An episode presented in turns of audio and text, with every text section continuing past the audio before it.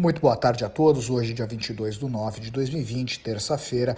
Hoje, os destaques do dia, dia de alta volatilidade, onde todo mundo falou alguma coisa. Então, hoje, a quantidade de destaques é bem grande para que a gente possa pontuar bastante o que acabou gerando tamanha volatilidade. Para que a gente já possa começar falando um pouquinho das bolsas internacionais, no Dow Jones ele fechou numa alta de 0,52, o S&P 500 numa alta de 1,05 e o destaque foi a Nasdaq com uma alta de 1,71%, principalmente puxada pela Amazon, que ela acabou tendo uma alta de 5,1% depois que teve a recomendação de compra pelo Bernstein.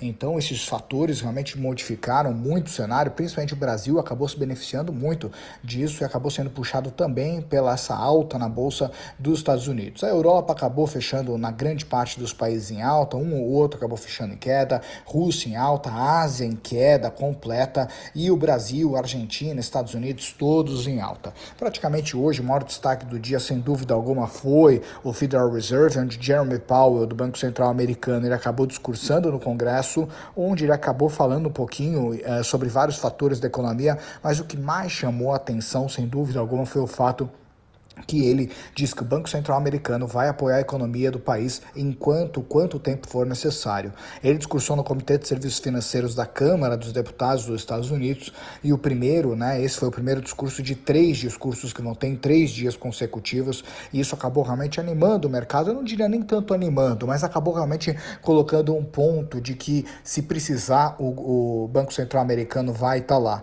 Além disso, acabou tendo um movimento de compra muito forte no dólar, principalmente porque o presidente do Banco Central uh, do Federal Reserve de Chicago, Charles Evans, ele acabou comentando que a taxa de juros dos Estados Unidos podem subir antes que a meta de inflação média de 2% seja atingida. Por quê? Só para a gente poder lembrar, o Banco Central americano disse que se a inflação dos Estados Unidos for a 2%, eles não pretendem subir a taxa de juros que hoje está entre 0 e 0,25, porque eles acreditam que tem espaço, dá tranquilo para segurar uma inflação desse jeito. Caso ela suba mais, eles vão aumentar a taxa de juros. Isso faz com que, naturalmente você tem um movimento menor na renda fixa, já que você não tem esperança de que a taxa de juros vá subir uh, se a inflação subir também. Porém, o presidente de Chicago, né, de Federal Reserve de Chicago, ele comenta um pouco o oposto do que foi falado. O pregão hoje para a Bovespa foi super volátil. Só para ter uma ideia, hoje a oscilação ela chegou a subir 0,7 a Bovespa e chegou a cair 0,62, fechando o dia aí em 0,31%.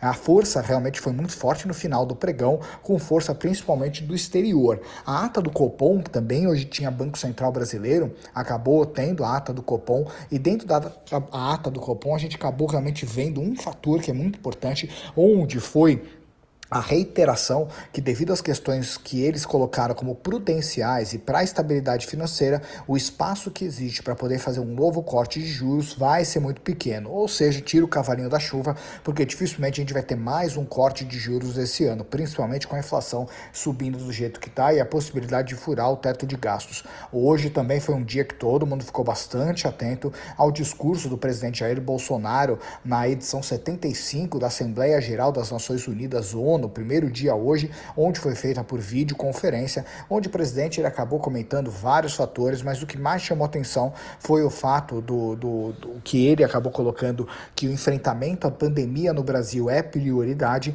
e rebateu diversas críticas internacionais em relação à política ambiental brasileira. Então, basicamente, o discurso dele tomou uh, muito essa, esse rumo. E além disso, também no cenário doméstico, aqui no Brasil, foi noticiado que o Renda Brasil vai ter um reforço, o reforço reforço de crédito que pode vir para poder tirar o Renda Brasil do papel, provavelmente deve vir de cortes da máquina pública. Isso é extremamente animador e também ajudou o índice a subir um pouquinho mais essa notícia, visto que estava um grande embate em relação da onde viria o dinheiro para poder ampliar o Renda Brasil e tirar do papel e acabou que se vier realmente da máquina pública é um baita de um de um ponto positivo porque você passa a ter uma possibilidade menor de furar o teto de gastos graças a esse programa programa, que é o grande perigo que hoje a gente está passando. A Ibovespa fechou numa alta de 0,31% hoje, 97.293 mil pontos, com um volume financeiro de 20 bilhões de reais movimentado. O dólar subiu 1,26%, fechando o dia em 5,46. E os juros, novamente a gente cai, o juros futuro para 2022 caiu 6 pontos base depois da super subida de ontem, que acabou fechando em 3,05.